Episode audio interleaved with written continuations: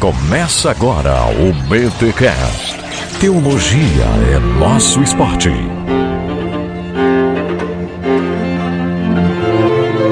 Muito bem, muito bem, muito bem. Começa mais um BTcast de número 237. Eu sou o Rodrigo Bibo e hoje nós veremos como o Clube do Bolinha mudou o mundo. Só tinha homem naquele negócio lá, mas deu tudo certo. Olá, olá a todos. É, eu sou Marlon Marques e o melhor de tudo é que Deus está conosco. Amém. É, olá, eu sou Vinícius Couto e John Wesley era calvinista. Eita! ai, ai, ai. Gente, trouxemos aqui Vinícius Couto e Marlon Marques, eles que são autores que já escreveram sobre John Wesley e vocês pediram, a série Gigantes está de volta e a gente volta com John Wesley, esse cara que todo mundo sabe que é, aí ó, é o cara do movimento da santidade, mas vamos um pouco além dessas informações, vamos entender o que é esse clube do Bolinha e por que esse clube do Bolinha mudou o mundo. Então, estamos na série Gigantes, mas antes, os recados paroquiais. Now is you with me now?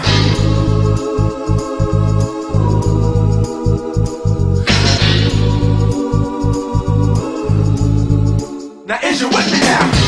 Nos recados paroquiais desta semana eu tenho que falar de uma grande novidade para você que vai no BTD.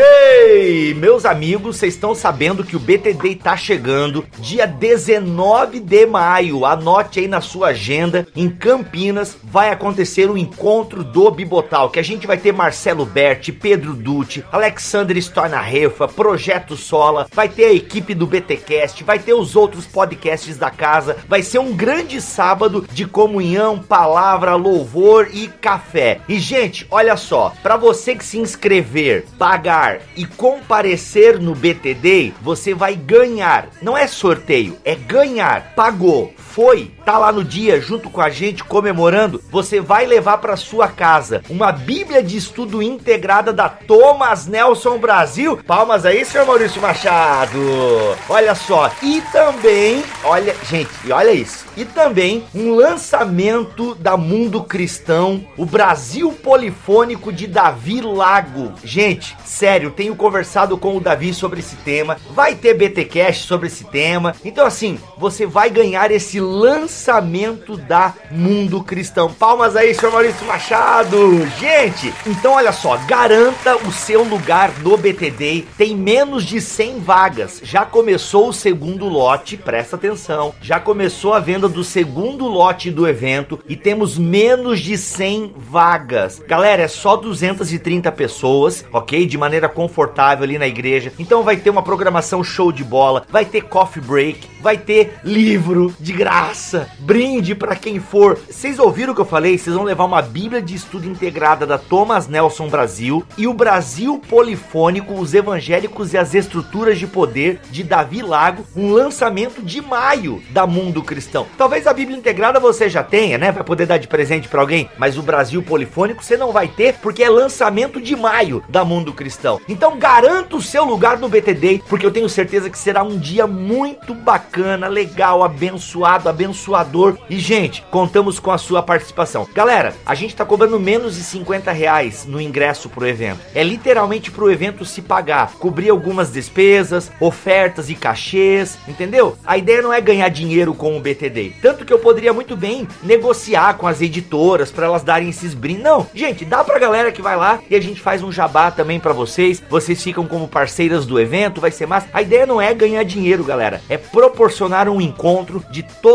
aqueles que gostam do Bibotalk. Então, se você gosta, se você tem condições, cola lá em Campinas dia 19 de maio, a partir das 14 horas. Gente, vai ser um, quase o dia inteiro, das 14 às 22, é nós lá no BTD. Então, se você quer mais informações e garantir já a sua vaga no segundo lote, o link está aqui na descrição deste BT Cash. Ou se você nunca entende quando eu falo isso, acessa lá bibotalk.com e clica no banner do evento que você vai ser redirecionado para a página. Tá bom, galera? Espero vocês então no BTD.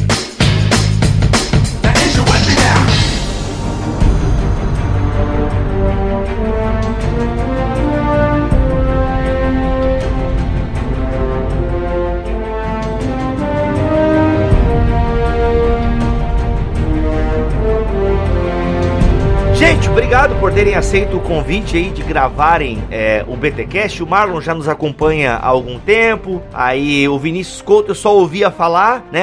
Você faz mestrado junto com o Cacau, né, Vinícius? Isso, é, eu, eu acabei de concluir né, recentemente, o Cacau ele entrou um pouquinho depois, mas a gente fez é, na mesma instituição lá. Uhum, uhum. Aí o Cacau falou, cara, tu precisa gravar com o Vinícius, não sei o quê, toda aquela propaganda. E aí o Marlon lançou o livro e, pô, gente, ó, é John Wesley, vocês entendem alguma coisa? Bora lá então falar no BTcast sobre o John Wesley. E, gente, obviamente que hoje a gente vai dar uma introdução à vida de John Wesley, porque a teologia do cara é muito vasta. E depois eu dou um espaço para vocês falarem dos livros de vocês também, fazer aquele jabá. Eu comecei a ler o do Vinícius Couto, show de bola. O do Marlon acho que eu vou terminar primeiro, que é mais fininho, né? Mas, gente, eu queria então, para nós entrarmos um pouco nesse universo do John Wesley, lembrando, querido ouvinte, que nós já fizemos um podcast sobre a mãe do John Wesley, a Susana, que foi uma mulher de ferro e aguentou muita gente. Quantos irmãos o John Wesley teve? 19 ao todo. Caramba, mano. 19 partos, tá? Vocês não têm noção. A mulher foi guerreira e era uma mulher de Deus, enfim. Já falamos sobre a Susana, a importância dela sobre a vida de John Wesley. Hoje a gente foca então um pouco na vida desse cara que nasceu num lar cristão em 17 de junho de 1703. Vinícius, 1703, a gente já teve a reforma protestante, Sim, é, a reforma já avançou pela Europa, né? Aqui diz que ele nasceu num lar cristão. Que lar cristão é esse que o John Wesley nasceu? sim. É, o Wesley nasceu numa família que fazia parte da igreja oficial da Inglaterra, né? Nesse contexto já a igreja anglicana, mas o Wesley vem de uma família bem tradicional do campo cristão. É, os seus avós, bisavós, né, eram pessoas que fizeram parte, inclusive, do movimento puritano. Então eles acompanharam toda aquela transição é, da igreja da Inglaterra, ora católica, ora puritana, ora anglicana, né? Então ele passou por tudo isso. Então ele cresce nesse ambiente. Só um parênteses aqui, Vinícius. Questão histórica. É, tu falaste que a igreja na Inglaterra, ora era isso, ora era aquilo outro. Isso tem a ver lá com a- a- o Henrique VIII, que tem hora que quer casar com uma, depois quer casar com outra, depois ele morre, e aí conforme os sucessores foram assumindo, iam mudando a religião. É mais ou menos isso? Isso, exatamente. Toda vez que um novo rei assumia, né, ele colocava ali a religião que ele acreditava ser a mais correta, e aí a Inglaterra seguia aquela religião oficial. Então isso foi acontecendo, e um dos movimentos importantes que aconteceram nessa época foi o puritanismo, né, que dentre várias outras questões eh, se preocupou com, essa separação de igreja e Estado. Essa era uma das questões que eles queriam também que acontecesse, que a igreja não ficasse ligada ao Estado, né, que o Estado não intervisse eh, nesse ponto. E aí a gente tem inclusive alguns dos parentes de Wesley ali, mais antigos, né, participando desse movimento. E antes do puritanismo teve o pietismo. O pietismo é na Alemanha, né? Mas tem alguma ligação do pietismo com o puritanismo? Porque assim, pelo que eu lembro, ah, teve a reforma, bacana, legal. Só que meio que não teve uma reforma. Aquilo que os anabatistas queriam no tempo de Lutero, meio que realmente não acontece. E a igreja fica muito presa ao Estado, aquela coisa toda. Começa a ter um enrijecimento, né? Se é que eu posso usar essa palavra, da espiritualidade, essa coisa toda, um cristianismo muito formalizado, às vezes até racional demais. E aí eu sei que na Alemanha vem o pietismo, né? Que começa a focar nessa questão mais pessoal da fé, da devoção.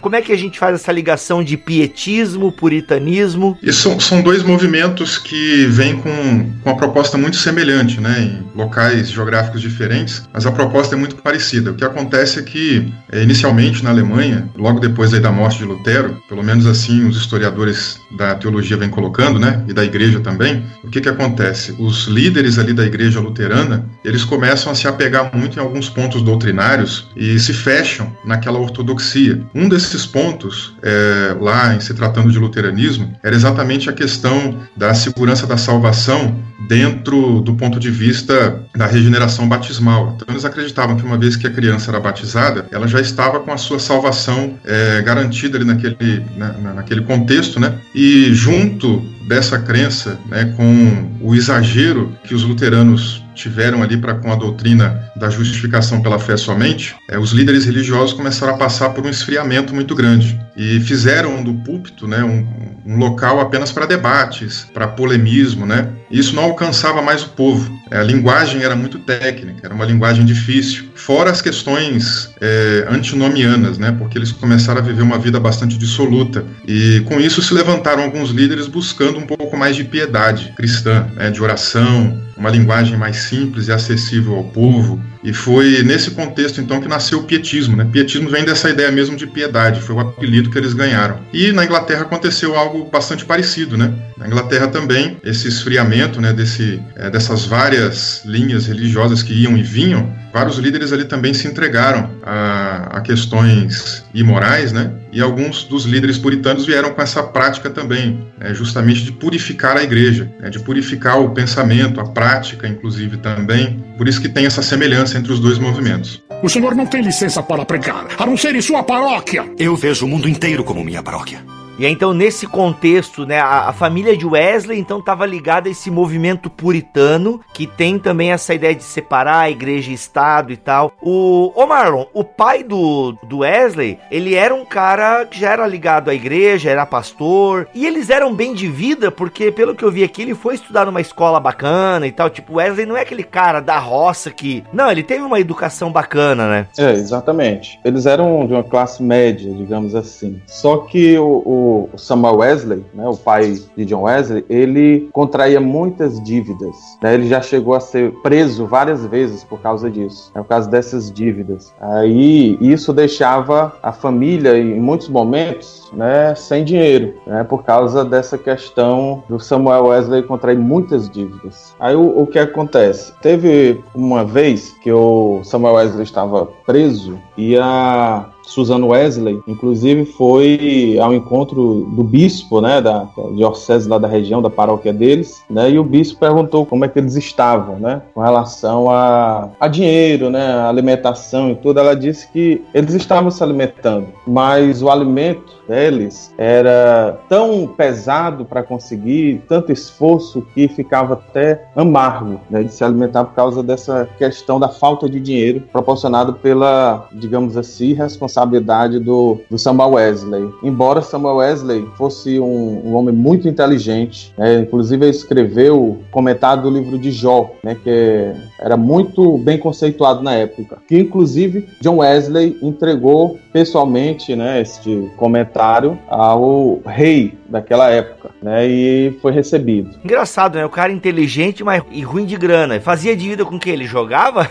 Ou eram mulheres? Não, Não ele simplesmente pegava o dinheiro e, e, e, gastava com livros ou outras coisas supérfluas, né? Talvez essa questão dessa paternidade do, do Wesley tenha influenciado ele no casamento. Né? Depois a gente fala do casamento controverso de Wesley aí. Bem controverso. É, vamos voltar, vamos voltar. E aí, com 13 anos, o John partiu para estudar na Charterhouse, uma das melhores escolas particulares inglesas em Londres. Bibo foi com 10 anos. 10 anos? É, então tem o livro que eu tô vendo aqui fala que foi com 13. Essa questão de data também é sempre meio zoada, né? Inclusive, Bibo, também tem. Você havia falado que ele nasceu 17 de junho de 1703. Outro biógrafo diz que é 28 de junho. Complicado essa questão, né? Eita, ô Franklin, me ajuda, Franklin. Então tá. ai, ai. O Franklin coloca 13 anos, o outro biógrafo coloca 10. O Franklin coloca 17 de junho de 703, 1703. O outro coloca 20. 28 de junho. É, eu tô me orientando pela biografia do, do Mateu Lelievre e do Paul Eugênio Baez, que era um ministro metodista aqui no Brasil. Ah, legal, legal. E aí, com 16 anos, ele ingressou. Aí não sabemos agora se é com 16 anos. Ah, com 16, sim. 16, ele vai pra Christ Church e lá ele é convencido então que tem que ter uma vida mais piedosa e tal, tal, tal. Aí com 22 anos ele é ordenado presbítero pela igreja anglicana e ele vai cooperar com o pai dele por um período de tempo. Aí entra o irmão dele. Gente, eu tô dando aqui um ampassan e se tiver alguma coisa importante vocês é já corto pra. Porque pra gente entrar logo no movimento dele. E esse movimento que John Wesley vai ser conhecido, na verdade, quem começa esse grupinho, esse clube do Bolinha santo é o irmão mais novo dele, né? Que é o Charles Wesley. Dos homens, sim. E o Charles é o irmão mais novo dele ou é um homem mais novo do que ele? É mais novo do que ele só. Mais novo do que ele, né? Ou seja, em Oxford, né, começa esse, esse grupo, certo? Sim. Isso, isso. Ou seja, então numa faculdade, o que a gente chama de ABU aí, né? ABU, Projeto Alpha, é, Kai Alpha e tanto a Munil e tantos outros projetos universitários, a gente tem esse grupo fundado pelo Charles Wesley, que é conhecido geralmente por ser músico, né? John Wesley, o teólogo avivalista, e até pelo menos o que chega até mim do Charles é o músico, né? Mas que deveria ter sido um homem bem piedoso também. E aí os membros dessa sociedade tinham uma vida bem regrada, cheia de, de métodos, tanto que a partir dessa questão rigorosa, ô, ô Vinícius, fala um pouco desse clube do Bolinha aí, que eu tô, eu tô brincando aqui, né, gente? Não é clube do Bolinha, mas é, é um clube, sei lá, de, de irmãos que se reuniam pra fazer uma série de atividades e tal. É, o, o que acontece é que, assim, antes do, da criação desse grupo, vale a pena a gente comentar um pouquinho sobre a criação é, dos irmãos Wesley, né? Opa, bora. Eu- eu- você até perguntou aí sobre o Charles ser o mais novo, né? É, existiu depois uma menina mais nova, é, que era a Késia, nasceu em 1709, dois anos depois aí do Charles Wesley. Por isso que ele é mais novo do que o Wesley, mas não é o filho mais novo. Mas enfim, o, o que eu queria comentar é sobre a criação deles. A Susana, ela era uma mulher assim muito é, exigente, né? Ela cuidava com muitos detalhes, com muitas regras, né? Todos os dias eles, eles liam a Bíblia, eles foram alfabetizados é, com a Bíblia. E ela era muito exigente também no que diz respeito à questão de como eles deveriam se comportar com a sociedade, de como eles deveriam é, se comportar em família, né? Com muita obediência. Então, essa questão da, da disciplina deles, né, aí com o grupo que ficou conhecido como Clube Santo, vem muito exatamente da criação. Coisa que eles aprenderam em casa. Eles não podiam falar muito alto, eles tinham horário para comer, horário para dormir, horário para tudo. Era uma vida bem regrada, né? Então essa disciplina, ela vem de berço, ela vem de casa. E aí depois eles vão aplicando isso na questão religiosa. Então eles começam a realmente desenvolver toda uma disciplina também para as questões de visitas, né? Então eles tinham dias certos para poder visitar orfanatos, dias certos para poder visitar prisões, para visitar Jejum também parece, né? Sim, sim, jejuavam algumas vezes por semana, né? E tinham ali os dias certos para jejuar também. Então, toda essa disciplina vem bastante de casa também. E da maneira como eles aprenderam desde novinhos, né, o- os princípios puritanos, porque a mãe é, de, de Wesley é, já ensinava para ele, né, além da Bíblia, já passava para eles também alguns livros, né? Já ia lendo e ensinando para eles alguns livros. Inclusive, aliás, vale até a pena comentar que a mãe de Wesley era uma mulher muito à frente do seu tempo. Ela já falava outros idiomas, né? Eu sei que você já fez aí um podcast sobre ela, mas não tem como chegar lá no Clube Santo sem fazer alguns comentários preliminares. Ela, por exemplo, ensinou para eles, né, outros idiomas, inclusive o próprio grego, que vai ser um idioma muito importante para Wesley dentro da sua teologia. Caramba, sério que foi a Suzana que ensinou grego pra galera? Sim. Caraca, porque até quando eu li aqui, eu fiquei de cara que no clube santo deles, eles liam o Novo Testamento em grego. Sim, faziam inclusive os devocionais né, em grego. Caraca, velho. Isso foi importante por quê?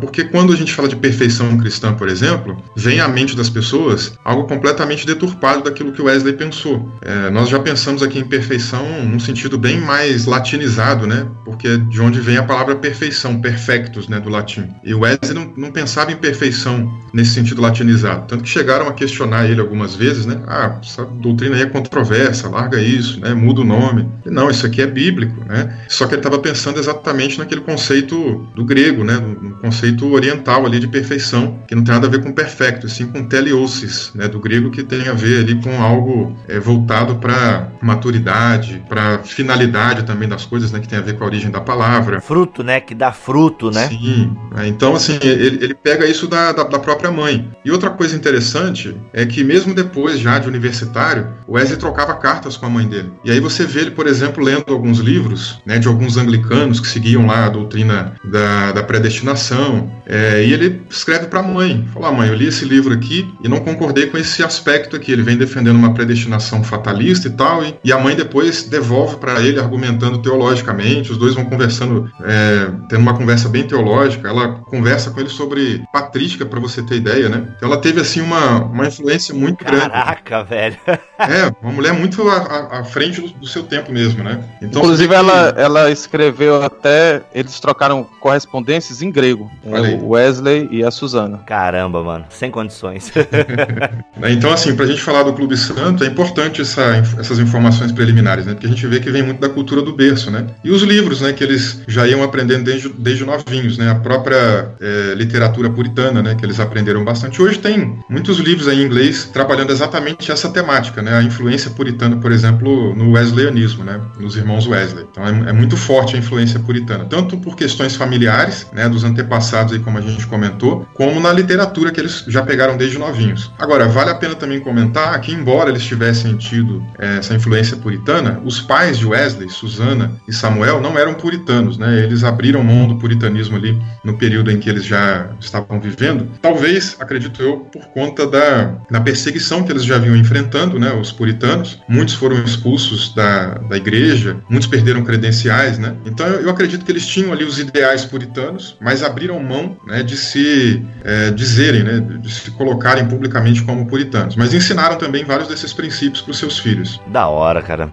O senhor não tem licença para pregar, a não ser em sua paróquia. Eu vejo o mundo inteiro como minha paróquia. Gente, é incrível, né? Como o, o Couto falou aqui, trouxe um pouco a questão da mãe, né? A importância do lar. Repito, revisite o episódio de Susana Wesley. O link está aqui na descrição deste BTcast. A gente fala só sobre ela, todas as regras que ela tinha de educação. É muito legal. Então ele fica aí uns seis anos nesse clube do Bolinha. O que eu acho muito legal, que era numa universidade e, e eles tinham as regras de que eles seguiam, mas eles evangelizavam, visitavam, tinha devocional. Isso é uma característica que a gente vai ter no Wesley, né? A teoria e a prática. Isso eu acho muito bacana, né? Que a gente já vê nesse grupo deles, assim. A galera orava, a galera.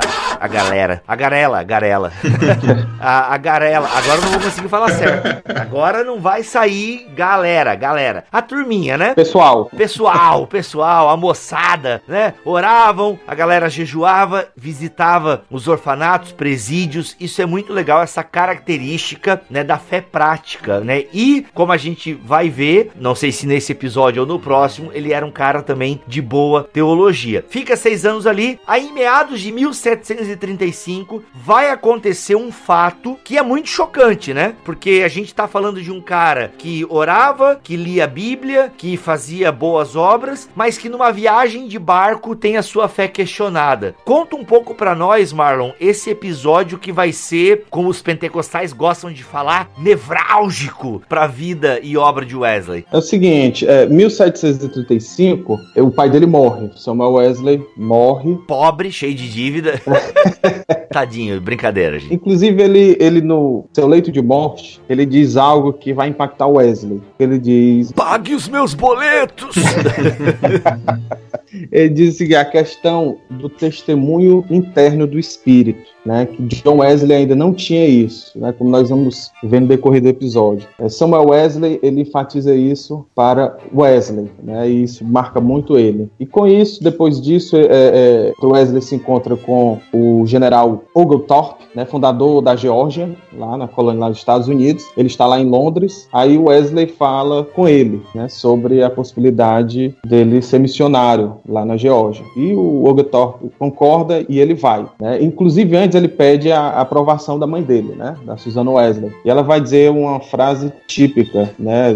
característica dela, que é o seguinte: se eu tivesse 20 filhos, eu me alegraria em vê-los todos sendo missionários. Né? A mãe missionária, que é apoiadora da causa missionária. E ele vai para Geórgia e no caminho do navio está cheio de, de moráveis, tem uns 26 moráveis. E o navio enfrenta uma turbulência, né? Digamos, não sei nem se é avião, mas é do navio mesmo. Wesley pensa que vai morrer. Entretanto, ele vê os moráveis louvando a Deus, cantando hinos, né, numa calmaria grande. E ele fica impactado com aquilo, porque ele pensa que vai morrer e vai para o inferno. Que até nessa altura, Wesley ele queria ser salvo pelas suas próprias forças, pelas suas próprias obras. Então, o Clube Santo era é, uma promoção de, de boas obras para serem salvos. themselves. Né? Não porque são salvos, mas para serem salvos. Né? Então ele, não tendo esse testemunho interno do Espírito, do pai, que ele ouviu do pai dele, e querendo ser salvo pelas suas obras, ele encontra os moráveis ali louvando a Deus é, na iminência do navio naufragar. Ou seja, aquilo que acontece no Titanic já é cópia do que aconteceu com Wesley, então. Aqueles músicos do Titanic lá, de certo, conheciam um pouco essa história dos moráveis, que vem lá de John Hus e tal, da hora, da hora. Isso, isso. Aí eles, aí o Wesley fica impactado com aquilo. É tanto que ele chega, a primeira coisa que ele faz, uma das primeiras coisas que ele faz quando chega lá na Geórgia, é se encontrar com um ministro morável chamado Spangenberg. Né? E o Spangenberg coloca ele na parede. Ele diz o seguinte: é, você acredita que Jesus morreu por você? Aí o Wesley disse: Não, acredito que Jesus morreu por todos, todas as pessoas. Mas Spangenberg pressiona o Wesley: Mas você sente esse amor? Você crê que ele morreu por você? Aí o Wesley diz que sim, mas depois ele vai relatar no diário né, que ele disse isso sem nenhuma certeza. Ou seja, essa questão né, do testemunho interno do Espírito, essa questão bem, é, é, é digamos assim, bem experimental, né, Wesley pegou da sua influência puritana, né? O pai dele era, como o Vinícius disse, né? Ele é dissidente do, do, do puritanismo, voltou para a igreja estabelecida, né? A igreja anglicana. Mas todos os avós do, do Wesley, par de pai e de mãe, eram puritanos, né? Mas o, o, pai dele e a mãe dele voltaram à igreja da Inglaterra, né? Se rebelaram, digamos assim, da família deles puritana. Então essa questão do testemunho interno do Espírito tem tanto no puritanismo quanto no, no moravianismo, né? E Wesley pegou isso aí, essa questão né, do testemunho interno do Espírito, mas que ele não tinha até essa altura. Aí no decorrer lá da Geórgia, ele se envolve lá com a garota, né? Ele demora para se decidir com relação a, a, se casar com ela. Demora tanto, ele vai consultar um, um, uns presbíteros sobre o casamento dele, se ele deveria se casar ou não com ela. E ela fica com raiva, porque ele foi consultar. E ela vai e se casa com outro, com Williamson. Aí vai ter um, um problema que depois disso, na hora da, da ceia, depois de algum tempo, né? Ele, Wesley, recusou dar a ceia para ela, né? Cara, meu Foi Deus. tenso lá o negócio. Ai, ai, ah, tu não quis me beijar na boca? É, vai ficar sem o pão.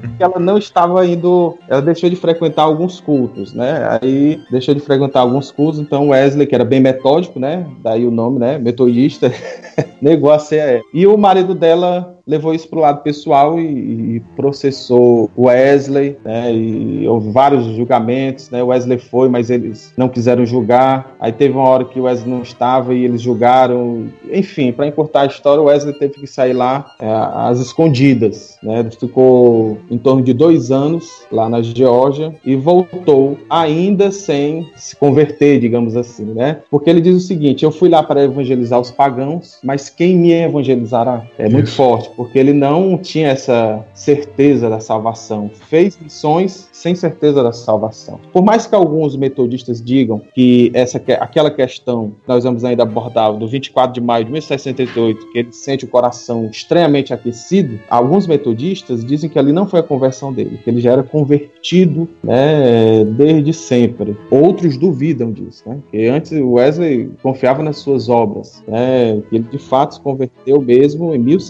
1638. É, eu acho isso uma, uma discussão bem complicada. Ai, quando o cara se converteu? Mano, cê- quando é que eu me converti? Eu sei a data que eu fui na igreja a primeira vez e que fizeram um apelo. Ah, tu quer aceitar Jesus? Quero. Tá bom, beleza. Mas, ah, quando eu me converti? Foi um mês depois daquilo? Não sei. Tô, tô me convertendo ainda.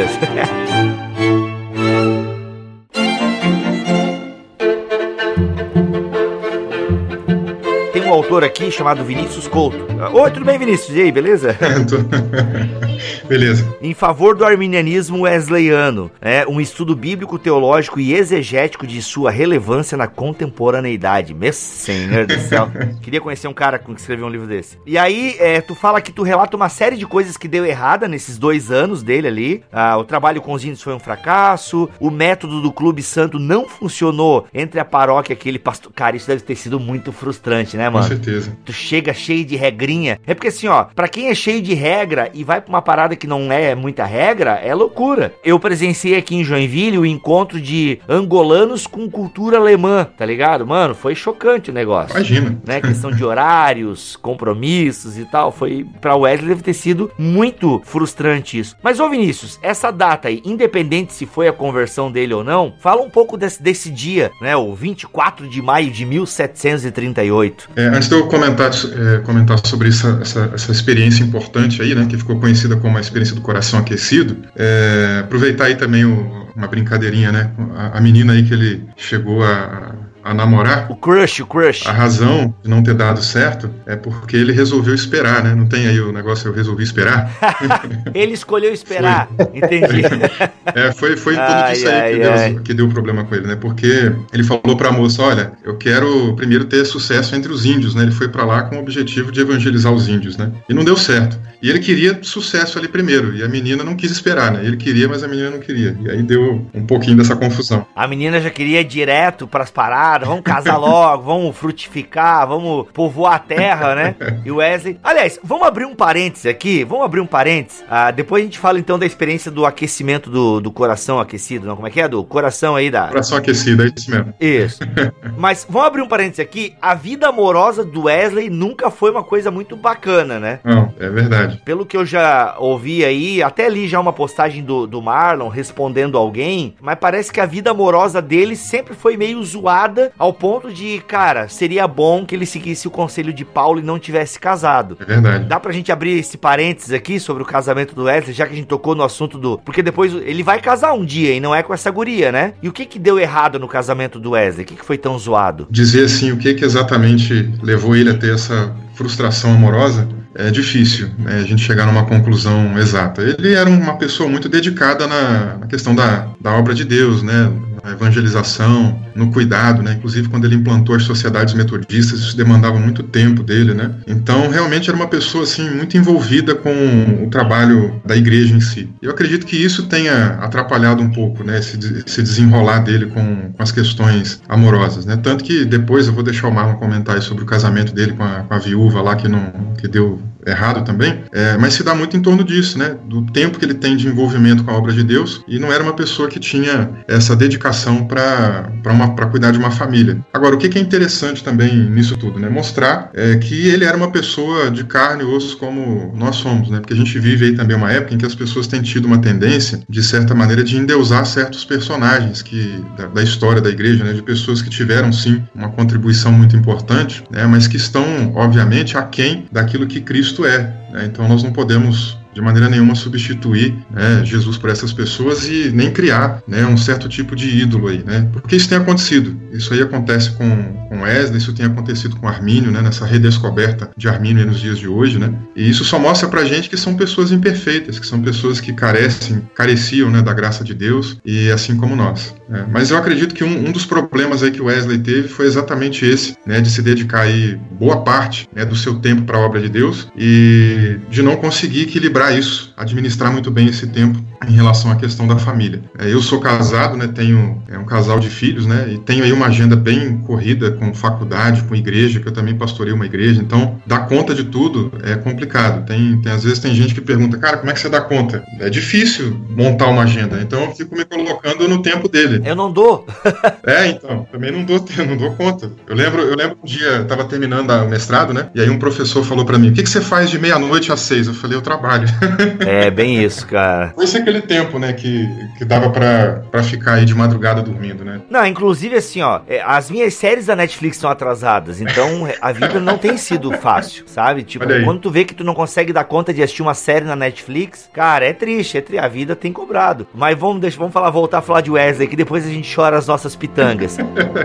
O senhor não tem licença para pregar, a não ser em sua paróquia. Eu vejo o mundo inteiro como minha paróquia. Ele foi acusado até de adultério, até numa postagem maldosa, que foi acho que onde eu vi o teu comentário sobre o casamento dele, que, que ele viajava com a secretária, alguma coisa. Eu tô, ou eu tô inventando coisa aqui, sei lá. Me ajuda aí, Marlon. É o seguinte, Wesley, ele sempre teve os seus cortejos, né? Que não foi namoro, né? Porque não, naquele tempo não, tinha questão de namoro, de ficar beijando, né? Mas aí, os cortejos de Wesley, ele sempre é, ia casar, mas aí teve alguma coisa que não deu certo, aí ele ficou frustrado. Mas com a Molly Vazei, que era uma viúva, né? Que já tinha quatro filhos, Como é que é o nome? Molly Vazeili. Ah, achei que era mole e vazei. Vazei, vazei. Ela ela vai vazar mesmo, um, um, uma hora, depois É, é. eu vou contar. Mas é o seguinte, a Molly, então eu vou chamar só de Molly, que era o, é mais conhecida. Ela era uma viúva, tinha quatro filhos, ele já pegou a Molly com o kit completo já, né? Só que a, a Molly era muito ciumenta, né? Demais. Um ciúme excessivo. O que foi que aconteceu? O Wesley era um,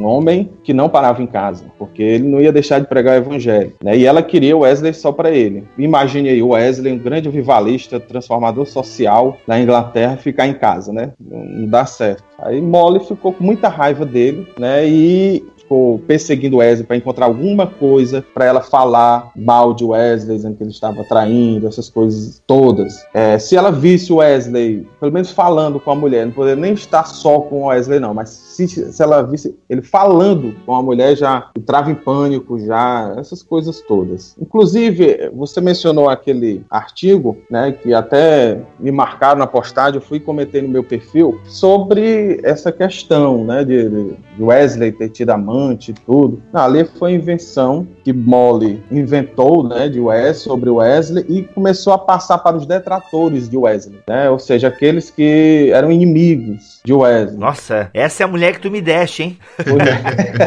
Ainda bem que não tinha Facebook nessa época, nessas coisas, né? É, realmente. Senão- Nossa, já pensou aquele textão assim, o Wesley pegando uma conferência e a mulher no Facebook? É, tem gente aí, conferencista, mas que não dá assistência em casa. E não sei, eu, caramba, maluco. Tá é doido. desse jeito. Mas aí o que aconteceu? É, é, o próprio povo mesmo que seguiu Wesley, e até que não seguia, né? Que não era, não, não era detrator de Wesley, mas também não seguia Wesley, via incoerência na, na- nas falas de Molly, né? Inclusive ela era conhecida como o diabo de calças, né? Pra você ter noção. Ou diabo de saias, aliás, desculpa. diabo de saias. Ai, ai. É, e ela, inclusive, arrancava até os cabelos dele. Né? O, Matheus Lelievre, ele vai relatar isso no seu livro, né? John Wesley, Sua Vida e Obra, que como Wesley tinha cabelo grande, né? cabelo mesmo, não era peruca, ela era tão violenta que ele arrancava os cabelos dele e a agredia. Caramba, mano. Meu Wesley também, né? Só porque ele queria dar- fazer um sexo, será, cara? Meu Deus, ah, vou casar com esse porque eu quero fazer um sexo e não pode, mas preciso fazer um sexo. Caramba, mano. Tá doido. Mas a motivação dele de se casar não foi exatamente essa, né? Parece que essa mulher é, deu assistência para ele em algum momento, né? E aí ele, é, motivado, né? Parece que ela ficou enferma, ele ajudou. E aí depois que ela se recuperou, meio que tomado de piedade, alguma coisa assim, ele resolve então se casar com ela. Não foi exatamente por necessidade fisiológica, não. Casou por pena, se ferrou. É, foi bem aí. Tá, vamos fechar esse caso de família aqui. Só pra ver que, mano, não, a vida no lar do cara não foi fácil. Se a minha mulher arrancasse meus cabelos, eu também ia ficar mais fora de casa do que dentro. Mas não foi. Ou seja, como tu falou naquela postagem lá, Marlon, não devia ter casado. Isso. Ele casou muito tarde, ele casou em torno de 50 anos. Nossa, mano. Não, faz, é, realmente não era sexo. É. E Charles Wesley foi, segundo os biógrafos dizem, foi o único que teve um casamento feliz. Todos os irmãos de Wesley e Wesley tiveram um casamento ruim. Só o Charles Wesley que teve um casamento feliz. É aquele, aquele negócio, né? Dizem que quem canta, seus males espanta, né? E como ele era da música, Pronto. tudo certo. Era o cantador, né? É. O senhor não tem licença para pregar, a não ser em sua paróquia. Eu vejo o mundo inteiro como minha paróquia. Vamos voltar então para 24 de maio de 1738. Aqui tava o John Wesley, nem sabia que ia passar por tudo isso que a gente acabou de falar. né? e ele tem essa experiência, né, do, do coração aquecido. Então, fala um pouco para nós, Vinícius, de, desse dia, por que, que esse dia é tão importante na história do Wesley? É, como você comentou aí agora há pouco, né, Wesley teve assim uma série de frustrações quando ele viaja lá para as colônias inglesas, né, na América do Norte. Ele vai para lá com um objetivo muito claro de pregar o evangelho entre os índios, não, não, não dá certo. Ele quer implantar os métodos dele lá do Clube Santo, né, na paróquia que ele estava pastoreando, e o povo também não aderiu. É, teve esse problema também com a moça que ele cortejou, enfim, e, e o próprio irmão dele também que enfrentou alguns problemas lá. Então esse somatório de coisas desanimou ele, ele voltou para Inglaterra se propondo a abandonar, inclusive, a questão ministerial. Ele teve uma conversa com algum amigo, é, morável, inclusive os morávios, né, o pietismo ali tem um, uma influência muito grande na própria teologia de Wesley, né? E, e, esse encontro agora marca ele, né? Porque ele, o amigo dele vai dizer não, continua, não vamos desistir, né? Pega firme, vamos, vamos continuar buscando a Deus. E justamente um desses amigos que ele teve ali um contato muito forte, o Pedro Bowler, né? Que ajudou bastante ele nessa recuperação. Foi alguém ali que, que falou bastante sobre essa questão também da certeza da salvação, dessa experiência com Deus, né? E aí ele foi convidado então a participar de um culto. Foi participar na rua Albergueste e quem estava pregando era um pastor morável e interessante que a experiência que ele teve não foi nem assim diretamente no contato com a escritura em si. É, esse pastor foi fazer uma leitura de um comentário bíblico escrito por Lutero a carta aos Romanos, né? Então, quando ele fez a leitura desse comentário, Wesley teve essa experiência, né, que ficou conhecida como a experiência do coração aquecido. Por que desse nome, né? Porque ele alega no diário dele de ter sentido todo o seu corpo pegando fogo, né, da planta dos pés ao a ponta da cabeça. E nisso, quando ele sente todo o seu corpo inflamado, é quando ele então é, consegue descrever que agora sim ele tem a segurança da sua salvação, de que seus pecados foram perdoados, de que ele é alguém realmente salvo em Cristo, né? E dali para frente, de fato, a vida dele muda absurdamente. É, se você começar a fazer ali um levantamento da quantidade é, de, de, almas, né, que se achegaram a, a Jesus por meio do ministério dele, é, as sociedades metodistas, né, o envolvimento, o engajamento dele com a sociedade, né, e tudo isso foi muito mais notório dali para frente do que dali para trás. Né? Então foi realmente um divisor de águas na vida de Wesley. E aí, assim, é uma, é uma experiência que divide a interpretação dos teólogos de tradição wesleyana. Né? A gente tem os metodistas primitivos que vão entender é, que essa experiência de Wesley ela foi uma experiência de conversão. Né? Outros já vão entender que é uma segunda bênção, né? principalmente ali o pessoal do movimento de santidade, né? que seria ali já o batismo no Espírito Santo, né? enfim. É... E aí faz essa divisão por conta também da, da, das tradições, né? porque os metodistas primitivos seguem a própria tradição de Wesley de que o batismo no Espírito Santo ocorre exatamente junto com a conversão. Wesley acreditava assim. Eu sei que muita gente até pensa que Wesley acreditava em duas bênçãos, né? numa segunda obra da graça, mas Wesley não acreditava dessa forma. E os metodistas primitivos seguiram a sua linha né, de interpretação. Inclusive, é, a Igreja Metodista Episcopal, que surge lá nos Estados Unidos, né, que depois vira aqui no Brasil Igreja Metodista do Brasil. E aí o movimento de santidade nos Estados Unidos é que vai seguir essa, essa ideia da segunda obra da graça, dessa segunda bênção, né, que depois vai influenciar, inclusive, o pentecostalismo. Sim. Uhum. Então a gente vê aí a importância dessa experiência né, para o próprio Wesley, né, para o seu ministério e para a criação de outras tradições, vamos dizer assim, inclusive chegando até ao pentecostalismo. O senhor não tem licença para pregar, a não ser em sua paróquia. Eu vejo o mundo inteiro como minha paróquia. Tem uma frase de Wesley que é bem famosa, que é o mundo é a minha paróquia, né? Eu, a gente não vai entrar nos pormenores, né, de toda a teologia de Wesley, porque vai ter um segundo episódio com essa dupla aqui, e se eles toparem, é claro. Mas eu queria, é, pra a gente, antes de a gente chegar no movimento de santidade, que é né, uma das grandes contribuições de Wesley, é, eu queria que você explicasse um pouco isso. Ok, tem o coração aquecido, e aí depois como é que começa a se desenvolver o ministério de Wesley na prática, né? O que que isso? O mundo é minha paróquia? Como é que ele começa a ganhar essa expansão até depois vir a se tornar um movimento de santidade? É o seguinte, o, o Whitfield, né, é bom mencionar a questão do George Whitfield, grande amigo calvinista de Wesley, né, ele incentivou Wesley a pregar ao ar livre, coisa que era quase um pecado para os ministros anglicanos pregarem ao ar livre, só deveriam pregar só dentro dos templos, não é uma coisa coisa totalmente absurda, né?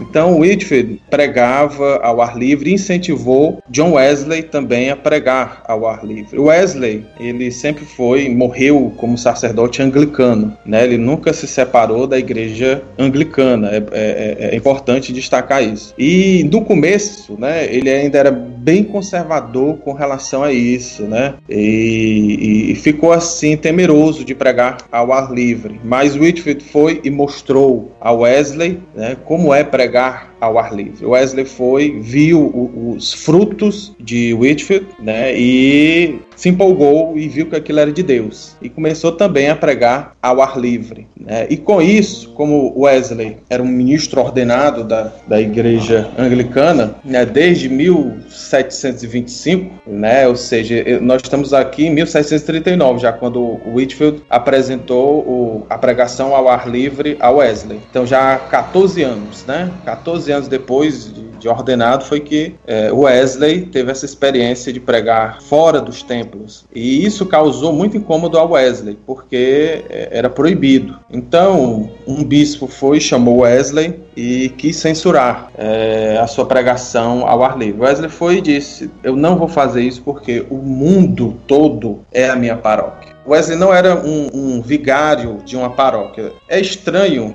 né, muitos ouvintes né, ouvirem isso, já que nosso contexto brasileiro é majoritariamente pentecostal anticatólico. Então você ouvir isso, vigário, paróquia, remete muito ao catolicismo, mas no meio anglo-saxão é, é, muito comum, né? Inclusive nós vemos muitas, muitas em filmes, né, é, estadunidenses, né, norte-americanos, homens com batina, nós pensamos que é padre. Não, muitas vezes são ministros anglicanos ou, ou de outras igrejas episcopais, inclusive né, pentecostais, né? Você aquele, vê aqueles negros com batina, cruz atrás, não é igreja católica, né? A igreja pentecostal, né? é, enfim, aqui no Brasil é que é meio complicado. Então Wesley não tinha um, um, uma paróquia definida? Ele não era um vigário de uma paróquia. Por isso que ele disse, não, o mundo é minha paróquia, eu vou pregar né, ao ar livre para todos aqueles que necessitam, inclusive para os pobres, né, que eram naquele tempo eram é, é, é censurados né, de entrar na igreja. E Wesley foi ao encontro dos pobres, né, Wesley Whitfield e o seu irmão Charles Wesley, que foi o último a, a concordar em pregar ao ar livre. É, vale a pena acrescentar também aí que é, Wesley tem encontro com, com Whitfield. Whitfield estava desenvolvendo um trabalho de pregação ao ar livre é, lá na cidade de Bristol né, na Inglaterra. E, e, o que, que acontece então? O Wesley dá sequência nesse trabalho. Inicialmente, realmente, como o Marlon comentou, né, ele se sentiu ali é, um pouco retraído, né, não, não queria, não era muito favorável. Isso por quê? Porque era proibido esse tipo de trabalho né, naquela época. A pregação ela só podia acontecer dentro da igreja, dentro da paróquia, né? Fora da, ao ar livre ali não, não podia, era contra a lei. Existia lei ali na Inglaterra que proibia esse tipo de ação. E o Wesley então dá continuidade ao trabalho de Whitfield lá em Bristol e isso incomoda o bispo da, da daquela região. E, e, esse bispo então chama o Wesley para uma conversa. Fala, Nossa, não pode, é proibido, isso aí está errado, né? É, e, e, só podia pregar quem tinha credencial e estava é, pastoreando né, uma paróquia, né? Quem quem, era ali é, alguém ligado a alguma paróquia. Como Wesley não estava, né, é, essa foi a resposta dele para esse bispo lá da região de Bristol. Né? Ele falou: oh, você não pode pregar, é proibido pregar o ar livre, só pode pregar quem está ligado a alguma paróquia. E aí ele responde, né, Senhor, com todo respeito, né, mas o mundo é a minha paróquia. Né? Eita! Isso é até uma herança pietista, né? Porque o pietismo tinha muito forte essa questão do sacerdócio universal de todos os crentes, né? Se não me falha a memória, pode ser até um, um, esse ranço do, do, Wesley ali. Ô, Couto, eu não sei se entra agora, mas na tua abertura tu disse que ele era é, calvinista. Por que que tu falou isso na tua abertura lá? É, eu achei que a gente ia conseguir chegar um pouquinho mais na questão da, da, da teologia, né? Mas eu, eu tinha pensado ali é, numa obra do Justo Gonzalez. Ele teve também recentemente no Brasil, deu aí uma série de palestras lá na, na Universidade Metodista, né? E, esse, e essa série de palestras depois virou um livro, né? E tem um livro em comemoração à Reforma Protestante também dele, em que ele comenta que Wesley era, era cal, mais calvinista do que arminiano, como muita gente pensa, né? Mas aí eu discordo do, do nosso historiador, né? Do, do Gonzales. É, mas aí acho que a gente vai ter que deixar isso para o próximo programa, né? então a tua abertura, na verdade, é uma abertura profética. Olha aí. É, vai- é, a tua abertura vai valer pro outro programa de Wesley. Então, beleza. Não, é que eu achei que tivesse. Eu levantei essa bola porque eu julguei que tivesse alguma ligação com o Whitfield. Porque o Whitfield é calvinista. Sim, sim, sim. Inclusive é do Whitfield que tem aquela frase bonita, né? Que parece que os seguidores de Whitfield e de Wesley ficavam se debatendo na internet aí, nessa coisa de calvinismo e arminianismo. e não é do Whitfield aquela frase bonita, não. Eu não vou ver o Wesley no céu. É, é Isso, é. Porque ele vai estar tão perto do trono, não sei o quê. Eu não lembro da frase. É, é bem isso aí mesmo. A ideia de que perguntaram, né? "O Wes- Wesley vai estar no céu? Aí não, eu nem vou ver o Wesley no céu, né? Algo parafraseando, né? Porque eu também não lembro a frase exata, né? Eu nem, nem vou ver o Wesley. É, por quê, né? Tipo, deu a entender que o Wesley não ia estar lá, né? Mas na verdade, ele queria estar muito mais próximo de Jesus do que o próprio Whitfield.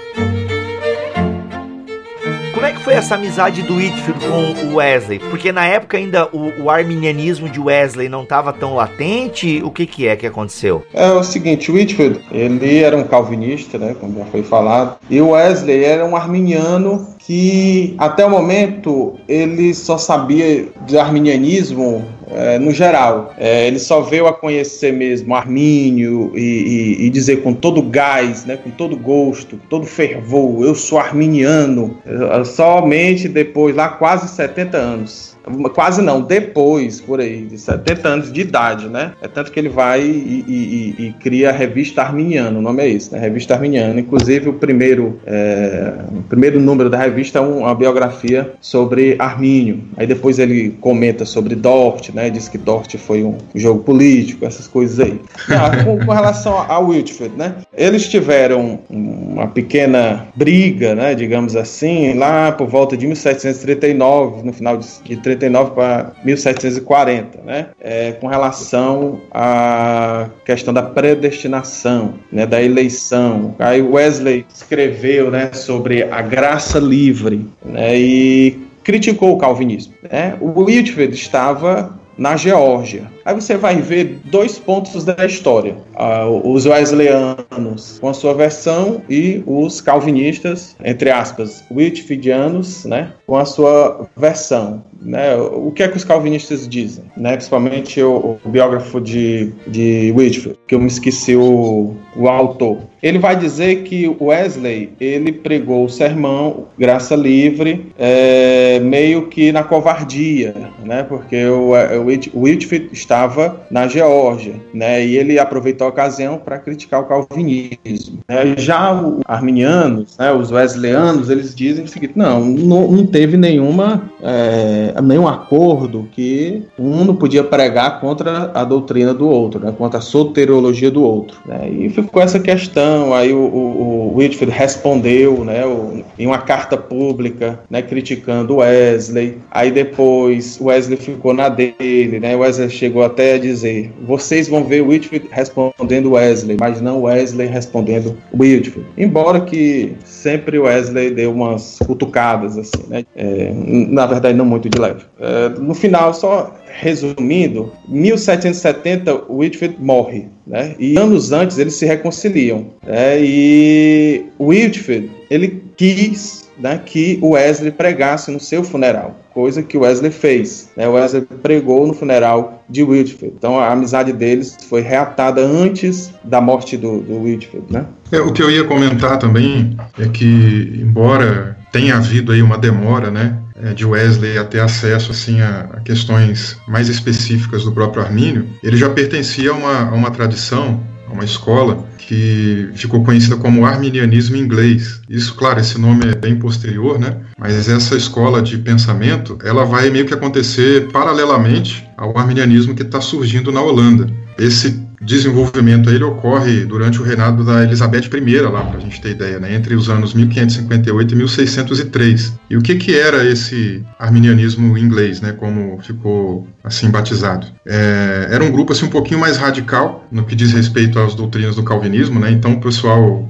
que aderia a essa escola, eles batiam muito pesado naqueles axiomas mais voltados à predestinação e à graça irresistível. E já o Wesley, ele, eh, desde a universidade, enquanto ele estava em Oxford, ele já tinha ali alguns questionamentos em relação a pontos doutrinários do calvinismo. Por exemplo, tem uma carta que ele troca com a mãe dele, em que ele lê o livro do Tomás de Kempis, né, e nesse livro, o Kempis, embora católico, estava defendendo ali alguma questão relacionada à doutrina da predestinação. E ele envia para a mãe dele um comentário falando que não concordou com aquilo, né, e tal. E inclusive o comentário dele é que ele dizia mais ou menos assim: "Eu não posso crer que quando Deus nos enviou para esse mundo, ele tenha decretado irrevogavelmente que seríamos infelizes, né? Porque se isso fosse, né, se fosse dessa maneira, no argumento de Wesley, a busca da felicidade seria um pecado, porque a pessoa estaria indo contra os desígnios de Deus. E aí depois a mãe até responde, tal, né? Agora, Wesley não tinha aquele espírito dessa escola do arminianismo inglês. Ele não era aquela pessoa radical ao ponto de é, simplesmente apenas tecer críticas, né? E, criar ali barreiras. Pelo contrário, inclusive a gente consegue ter alguns excertos aí do, de alguns pedaços de obras dele, né, falando sobre isso. Ele, por exemplo, vai é, escrever uma meditação chamada que é um arminiano, né, e lá ele faz um comentário assim é, interessante, dizendo que é dever de todo pregador arminiano, primeiro, jamais nem em público nem em particular usar a palavra calvinista com deboche, pois tal prática não é compatível com o cristianismo e nem com o bom critério dos bons modos, né. Caraca, como é que é? Como é que é? Eu vou ler aqui outra vez. Atenção, internet, atenção, atenção, internet. John Wesley falando agora. É dever de todo pregador arminiano, primeiro, jamais nem em público nem em particular usar a palavra calvinista com deboche, pois tal prática não é compatível com o cristianismo e nem com o bom critério dos bons modos. Muito obrigado, gente. Foi mais um BTcast. Até o próximo. Ai, muito bom. E aí, continua, mano. Desculpa, mas que é, cara, que coisa fantástica, coisa linda. É legal, cara, isso aí. E depois ele escreve um, um, um sermão, né, chamado Caráter de um Metodista, e essa frase dele é, assim, bem famosa, né? É, ele diz assim, é teu coração reto como o meu? Não te pergunto mais. Se for assim, dá minha mão. Por opiniões ou termos, esforcemos-nos juntos pela fé do Evangelho, né? E aqui ele tá, num contexto também, falando dessa questão, dessa é, briga, né, que a gente tem aí entre calvinistas e arminianos, né? Que às vezes muitas pessoas levam pro lado pessoal. E é muito importante esse legado que ele deixou. É, o Marlon e eu aí, a gente também tem levantado essa bandeira, né, de que é, é, importante a gente difundir aquilo que a gente acredita, a nossa tradição, né, mas independente dessa tradição, nós não podemos é, levar essas questões para o lado pessoal, criar inimizades, né. Aliás, a gente tem muito mais aproximações entre calvinismo e arminianismo do que a gente imagina. É, eu organizei um simpósio aqui na faculdade que eu, que eu sou coordenador, é, agora no finalzinho do mês passado, o simpósio de teologia wesleyana, né, e aí em comemoração à reforma, nós falamos ali sobre Lutero, trouxemos um professor da luterana né, para falar, trouxemos um calvinista para falar de Calvino, da presbiteriana do Brasil. É, o nosso amigo Tiago Titilo também falou sobre Armínio, né, e eu falei sobre Wesley. É, no final das palestras lá, esse professor da, da igreja presbiteriana, ele fez um comentário público ali, né, para o pessoal que estava participando. Ele falou: Puxa, tem muita informação aí que eu não imaginava, eu não sabia que era assim, né? E concluiu dizendo que a gente tem muito mais aproximações do que divergências, né? E principalmente em se tratando de, da, da, daquela aplicabilidade é, dessa teologia na teologia prática, né? Porque foi um ponto ali que eu trouxe no finalzinho. E aí, como ele falou um pouquinho de Kuyper, Doiver, né? Eu já trouxe ali o lado da ortopraxia de Wesley, né? Como que a, a perfeição cristã envolve esse lado de ortopraxia. Aí ele conseguiu perceber né, essa aproximação. E acho que é uma coisa importante da gente levar, né? Para o pessoal entender. Às vezes fica aí essas querelas, né? De rede social e quando a gente podia estar preocupado aí com coisas que a gente tem mais proximidade para fazer mais né, em prol aí do reino de Deus. O senhor não tem licença para pregar, a não ser em sua paróquia. Eu vejo o mundo inteiro como minha paróquia. Gente, muito legal. Ah, agora pra gente caminhar pro fim desse papo, gente, já falamos. Vai ter um podcast só sobre a teologia de Wesley, os seus escritos e tal. Aqui a gente tá dando só um panorama sobre a vida dele. O John Wesley, por que, que ele ficou conhecido? O que que fez o nome dele ir tão longe? Foi depois da morte dele? Como é que como é, surgiu uma igreja wesleyana? Ah, conta um pouco pra nós aí como é que o nome dele vai ficar tão grande assim. Porque grande no sentido não de. Eu não tô exaltando o homem aqui, mas falar do, do legado dele, né? Por que, que John Wesley tá na história do cristianismo? Eu acredito que esse legado, né, a- a- o nome dele, né, ficou registrado nos anais da história, um pouco também por causa dessas contribuições que ele teve no sentido é, do engajamento social. Ele foi uma pessoa que batalhou bastante em relação à, à libertação da- dos escravos, né? Foi uma pessoa muito envolvida com, com questões ali, por exemplo, da inclusão. Os pobres, por exemplo, não podiam entrar nas paróquias, né? Quando entravam, ficavam bem no fundo. Havia bancos que eram comprados né, na, naquela época, né? E o Wesley teve essa, esse pensamento assim muito de inclusão. Então esse foi um lado importante. É, tem até alguns historiadores que colocam assim que Wesley teve um papel muito importante na história da própria Inglaterra, né, que evitou assim guerra civil, né, alguma coisa do tipo, para você ter ideia da dimensão. É, isso no lado social, né? Mas tem um lado teológico também. Como ele trouxe, né, deixou ali registrada essa experiência dele do coração aquecido, isso também deu um impacto muito grande na maneira como outras tradições depois viriam a interpretar né, essa experiência, né, à luz ali, por exemplo, de Atos, né, do batismo no Espírito, né, dos avivamentos que vem acontecendo. O Wesley está inserido ali no que a gente chama de primeiro grande despertamento, e esse primeiro grande despertamento, ele tinha ali algumas características importantes que tinham a ver com o pessimismo é, antropológico, né, ou seja, a ideia da depravação total, né? O próprio Wesley dizia que quem não cria nisso era pagão, tal. É, e essa questão do avivalismo, né? Que foi muito impactante também. O avivalismo também era outra coisa muito importante porque é, ele trouxe ali uma ideia, né? não só ele, né? Mas as todos os pregadores ali desse período do primeiro grande despertamento, eles tinham essa proposta, né? De é, estar mais próximo do povo, né? De trazer uma mensagem que fosse realmente mais ao encontro dos ouvintes, né? Então as pessoas tinham experiências ali pessoais com Deus, né? De, de dizerem que estavam se convertendo, alguns até se emocionavam, choravam, alguns caíam, né? E isso não era peculiar apenas do ministério de Wesley, não. O próprio é, Whitfield teve experiências assim, Jonathan Edwards, que está no mesmo contexto, né? E o que, que vai acontecer agora, né, para esse legado se expandir? O que acontece é que lá nos Estados Unidos, lá nesse finalzinho da vida de Wesley, está começando a acontecer aquela é, luta das colônias inglesas pela sua libertação, né, pela independência. E, e agora, as colônias, depois de ganharem é, independência, elas cortam um pouco da, do relacionamento com a Inglaterra. E com isso vai ter que surgir a igreja metodista lá, porque havia clérigos ali da, da igreja anglicana é, que foram proibidos de irem para lá. Então tinha pessoas que não tinham contato mais com, com cuidado pastoral, não podiam é, participar dos sacramentos, né, da, da, do batismo, da ceia, né, e, e acaba então que devido a essa demanda, Wesley até permite né, que a igreja metodista fosse fundada lá, meio a contragosto inicialmente, mas para atender essa demanda ele autoriza. E eles fundam lá então nos Estados Unidos a igreja metodista episcopal, que dá sequência né, nessa é, doutrina wesleyana, né, no pensamento dele, né, porque eram pessoas ali íntimas, que fizeram inclusive parte do ministério itinerante de Wesley, né, então eram pessoas ali próximas dele. E a igreja metodista cresce bastante lá pelos Estados Unidos. E aí agora, pouco tempo, né, alguns anos depois, começa a surgir uma, uma imigração muito grande. Muita gente sai da Europa, vai para os Estados Unidos né, em busca de uma vida melhor. Eles querem ir lá para procurar ouro, para conseguir emprego, né?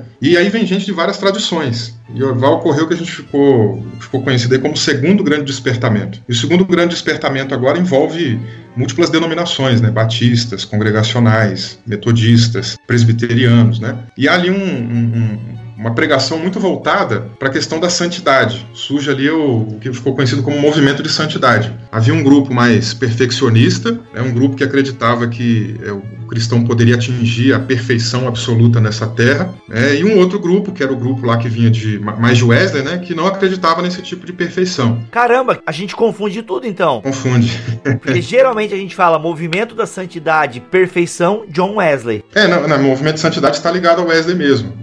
A, boa fatia do movimento de santidade, né? Só que, por exemplo, a gente tem ali o Charles Finney, né, que era um pastor presbiteriano, foi ordenado pela presbiteriana, né, o Asa Mayhan também, que era amigo dele ali congregacional, e a mensagem deles já era mais perfeccionista, né, ao passo que o povo do metodismo primitivo já levava a ideia da perfeição cristã daquela de Wesley, né, lá, lá de trás do fruto, de mudança, né, então é o que está acontecendo. E aí o que está estourando também nesse movimento de santidade, de tradição de matriz mais wesleyana em si? O que acontece é que muitos deles começam a acreditar que existe uma segunda obra da graça de Deus. É, a primeira obra é a salvação, e depois existe uma segunda experiência que leva a pessoa a ter a plenitude do Espírito Santo, né? É, que é o batismo no Espírito Santo, que já era um termo bastante usado naquela época. Inclusive, é, vale até a pena comentar que o termo batismo no Espírito é, e coisas afins né, do pentecostalismo, do próprio termo pentecostal e tal, já era muito usado nos dias de Wesley e o próprio discípulo de Wesley, John Fletcher, já usava muito esses termos. Sim, segundo eu lembro, ele que cunhou a expressão, né? Batismo no Espírito Santo para se falar de uma, né, de uma vida de santidade. Você é cheio do Espírito para viver em santidade e tal. E isso é o batismo no Espírito Santo na compreensão do John Fletcher. Pelo que eu lembro do dicionário, é, dicionário do movimento pentecostal. Eu lembro de ter li- lido isso lá. É, então. Sim, sim. E é, e é muito importante isso, porque a gente tem, por exemplo, uma classificação aqui no Brasil que é pentecostalismo clássico, né? Eu até não concordo muito com essa classificação, por quê? Porque clássico dá aquela ideia de primeiro, né? E a gente já tem lá no século XVIII John Fletcher falando disso, né? De, de pentecostalismo, de batismo no Espírito, né? E é essa expressão que vai ganhar muito fo- muita força no século XIX nos Estados Unidos. né? Ganha muita força. E aí o que, que vai acontecer? É, surgem várias denominações do movimento de santidade, porque eles pregam a segunda bênção e a igreja metodista não crê assim. Então surgem muitas denominações, Igreja de Deus em Anderson, Igreja de, é, de Deus em vários outros lugares, a própria Igreja do Nazareno, né, que é uma igreja que, eu- que é a igreja que eu faço parte, A minha É, também, inclusive- Metodista Livre. a Metodista Livre, né, e inúmeras outras denominações que seguem essa linha. O senhor não tem licença para pregar, a não ser em sua paróquia. Eu vejo o mundo inteiro como minha paróquia.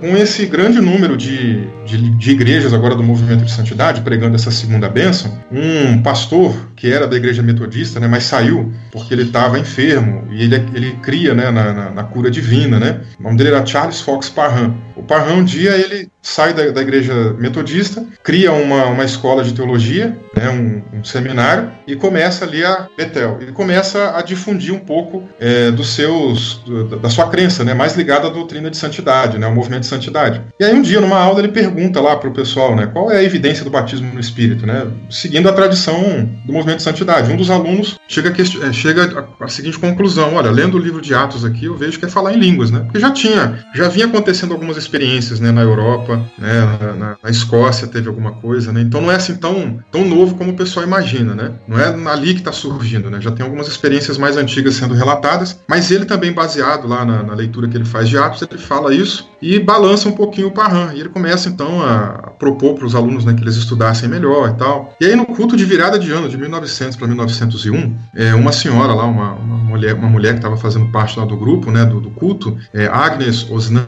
ela tem a experiência de falar em línguas, né? E aí o que que o Parham faz? É, como até então no movimento de santidade existiam duas obras da graça, o Parham coloca ali então três obras da graça. Ele entende que a primeira é a salvação, a segunda é a inteira santificação e a terceira é o batismo no Espírito Santo, é, evidenciado pelo falar em línguas.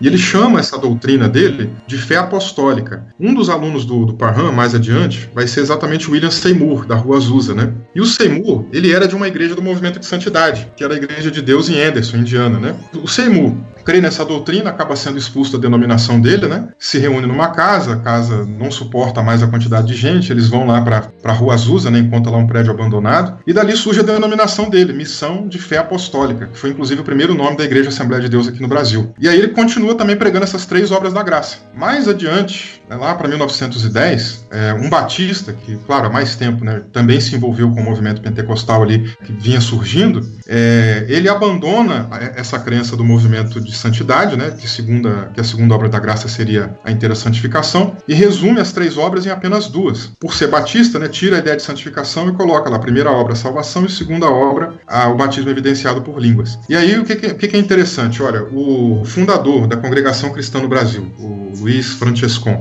e os fundadores da Assembleia de Deus no Brasil, o Gunnar Wingren e o Daniel Berg, todos esses três tiveram contato com, com esse William, alguma coisa, né? Não lembro o nome dele também. Durham. William Durham. Durham. Isso, William Durham. William Durham. Ele- eles, todos os três têm contato. E aí, o pentecostalismo clássico que a gente tem aqui no Brasil, ele está mais ligado né, a esse movimento do Durham do que do Parham, se a gente for olhar. Que existe até hoje, né, Marlon? O Marlon sabe lá da a igreja que existe nos Isso. Estados Unidos, né? Como é que é o nome Isso, lá? É, é a Church of God in Christ, né? A Igreja de Deus em Cristo, que tem aqui no Brasil, mas é muito pequena. né? Por exemplo, lá no- nos Estados Unidos é a maior igreja pentecostal. É a Igreja de Deus em Cristo. Não é a Assembleia de Deus. É a Igreja de Deus em Cristo que é pentecostal wesleyana, né? Das três bênçãos. Depois é que vem a Assembleia de Deus e depois a Igreja de Deus né, de Tennessee, né, que aqui no Brasil é a Igreja de Deus no Brasil, que é também pentecostal wesleyana. Ou seja, o, o pentecostalismo majoritário nos Estados Unidos não é o pentecostalismo de Durham, né, que é da Assembleia de Deus, mas o pentecostalismo wesleyano, né, que juntando a, a Igreja de Deus em Cristo e a Igreja de Deus, só elas dão em torno de 7 milhões de membros lá nos Estados Unidos. É, então, então a ideia foi essa, o, o, o Bibo, mostrar um pouquinho desse desenvolvimento, né? Olha a contribuição de Wesley, desemboca no movimento de santidade, que por sua vez desemboca no pentecostalismo, né?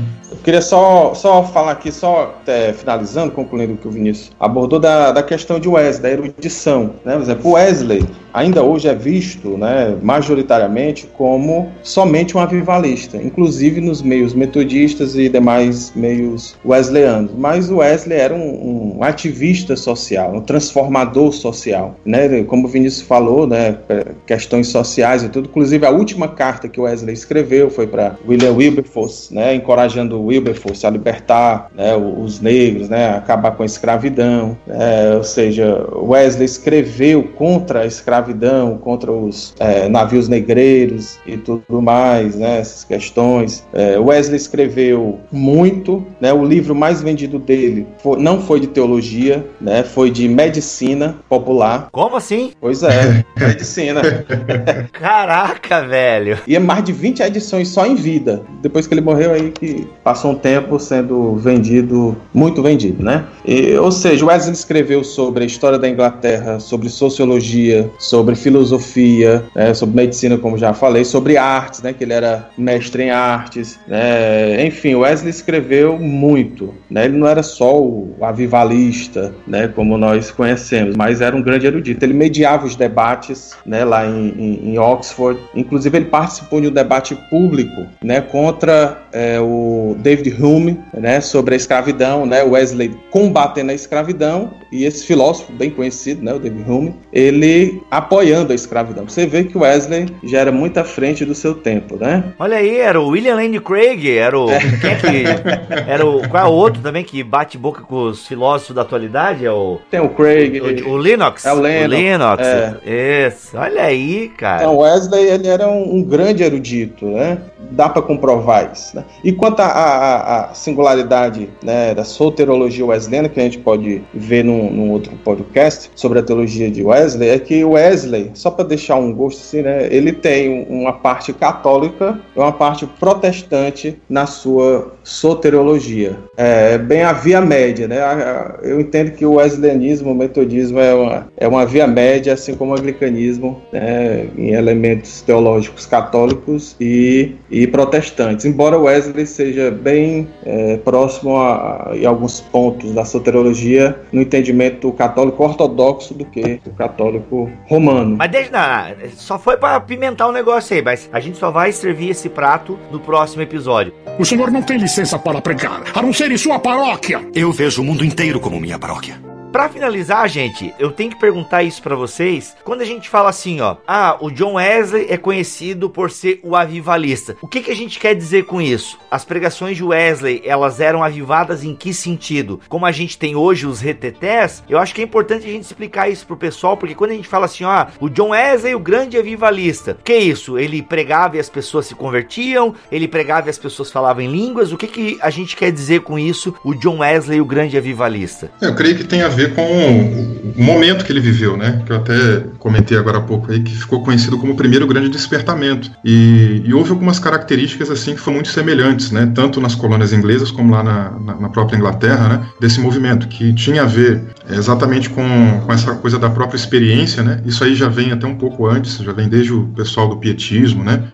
Enfatizando muito essa questão da experiência pessoal com Deus e tal. É, mas isso foi, foi algo muito marcante nesse período, né? Então, é, o que que caracterizou ali como sendo um período assim de avivamento. É, essas questões da, da, das experiências né, de conversões em massa é, e transformações da sociedade. Né, que isso aí acompanhou tanto o ministério de, de dos irmãos Wesley, é, de Whitfield, do próprio Jonathan Edwards também, né, então a gente tem essas questões aí muito parecidas, né, mas não tinha nada de, de questões ligadas a línguas, né, isso aí vai ser um pouco mais adiante, ainda não tem nada é, ligado aí ao que é conhecido hoje como reteté. As experiências que tinham ali eram de pessoas ah, até desmaiando, sim, né, mas quando se levantavam, se levantavam arrependidas pelo pecado, né, com dor é, pelo pecado, então, assim, experiências muito diferentes daquilo que se tem dito hoje. Né? E, claro, também no meio desse movimento existiu ali também um grupo mais radical, né? um grupo que, por exemplo, chegou a dizer, né, a defender que estava imune às tentações. É, havia um grupo também trazendo muito da ideia do, do, da retomada das profecias, né, do dom de profecia. E assim, Wesley chegou a se posicionar contra esse tipo de, de, de comportamento, né, de padrão.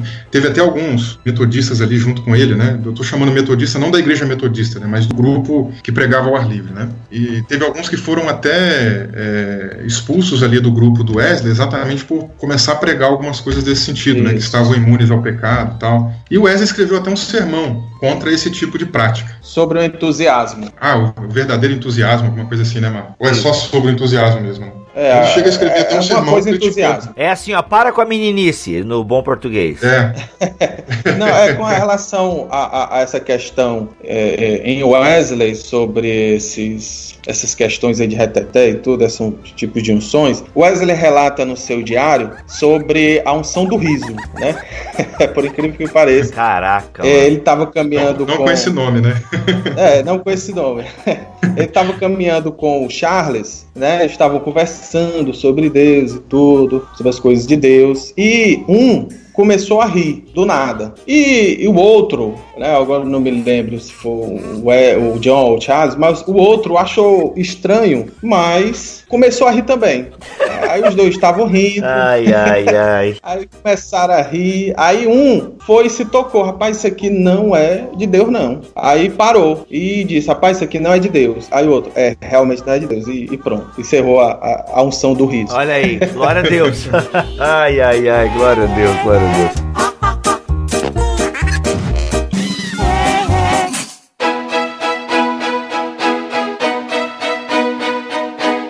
Gente, muito obrigado pela vinda de vocês aqui no BTcast nessa primeira parte sobre a vida e a obra de John Wesley. Então vai ficar aí mais pontos pra gente discutir, porque eu quero conhecer um pouco mais de John Wesley. Eu sei que ele tem o que tem em português pra gente estar lendo, enfim, tem muita coisa pra gente discutir ainda sobre esse cara. E queria que vocês agora fizessem o jabá de vocês aí que são escritores nacionais que estão começando a escrever e já despede-nos com uma bênção pentecostal wesleyana, arminiana, power, bull, essas coisas todas. Bem, eu escrevi o livro Salvação Integral, Salvação Pessoal e Social na Teologia de John Wesley, pela editora Reflexão, onde no primeiro capítulo eu abordo é, o arminianismo de John Wesley das igrejas é, de, de orientação wesleyana. No segundo capítulo eu abordo a graça na perspectiva wesleyana, né? graça é, preveniente, graça justificadora e graça santificadora. E no terceiro capítulo, essa relação de Wesley com a questão social. Né? Então eu abordo isso no, no meu livro Salvação Integral. Achei que você estava fazendo uma resenha já aqui, Marlon, do, do livro. Vai lá, Vinícius. É, bom, eu tenho um livro mais antigo, né? Chamado Introdução à Teologia Armínio Wesleyana, mas é um livro bem introdutório mesmo para aquela pessoa que quer ter uma noção do que é o arminianismo, né?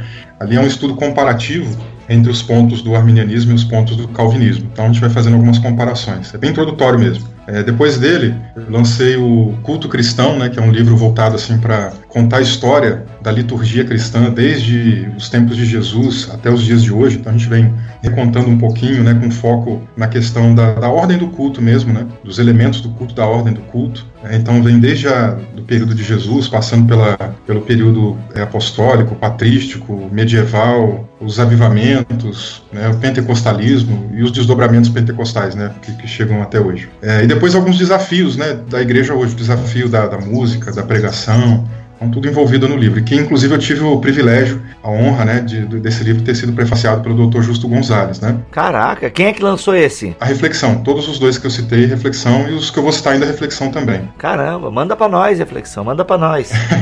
Bom, depois desse, aí saiu o que você tá em mãos aí, né, em favor do arminianismo wesleyano. É, esse livro é bem mais robusto, né, do que o primeiro, né, tem aí 415 páginas, né, e a proposta dele é falar de, é, dos axiomas, né, dos pontos do, da teologia arminiana. E por último, agora, né, acabou de sair aí em comemoração à Reforma Protestante, é um livro também interessante, a gente é, convidou aí vários colegas também para escrever, vários amigos, né, é, ficou com o nome Igreja Reformada sempre sendo reformada, né, a, a fidelidade aos princípios da Reforma e sua atualidade nas teolo, nos pensamentos, né, nas, teologias de Armínio e Wesley. Então a proposta ali é o seguinte: nós pegamos os cinco solas e cada é, escritor falou sobre um deles, né? Contou um pouquinho do contexto histórico, né? Como que aquele sola surgiu e tal, e como que os é, teólogos aí em si, né, Arminio e Wesley, eles foram fiéis a esses princípios. Gente, olha aí, é, é livro pra caramba. Vocês perceberam aí que os caras têm bala na agulha. O link estará aqui na descrição deste podcast. Vai ter os livros do Vinícius e o livro do Marlon. E a editora Reflexão, paga nós, né? Paga nós.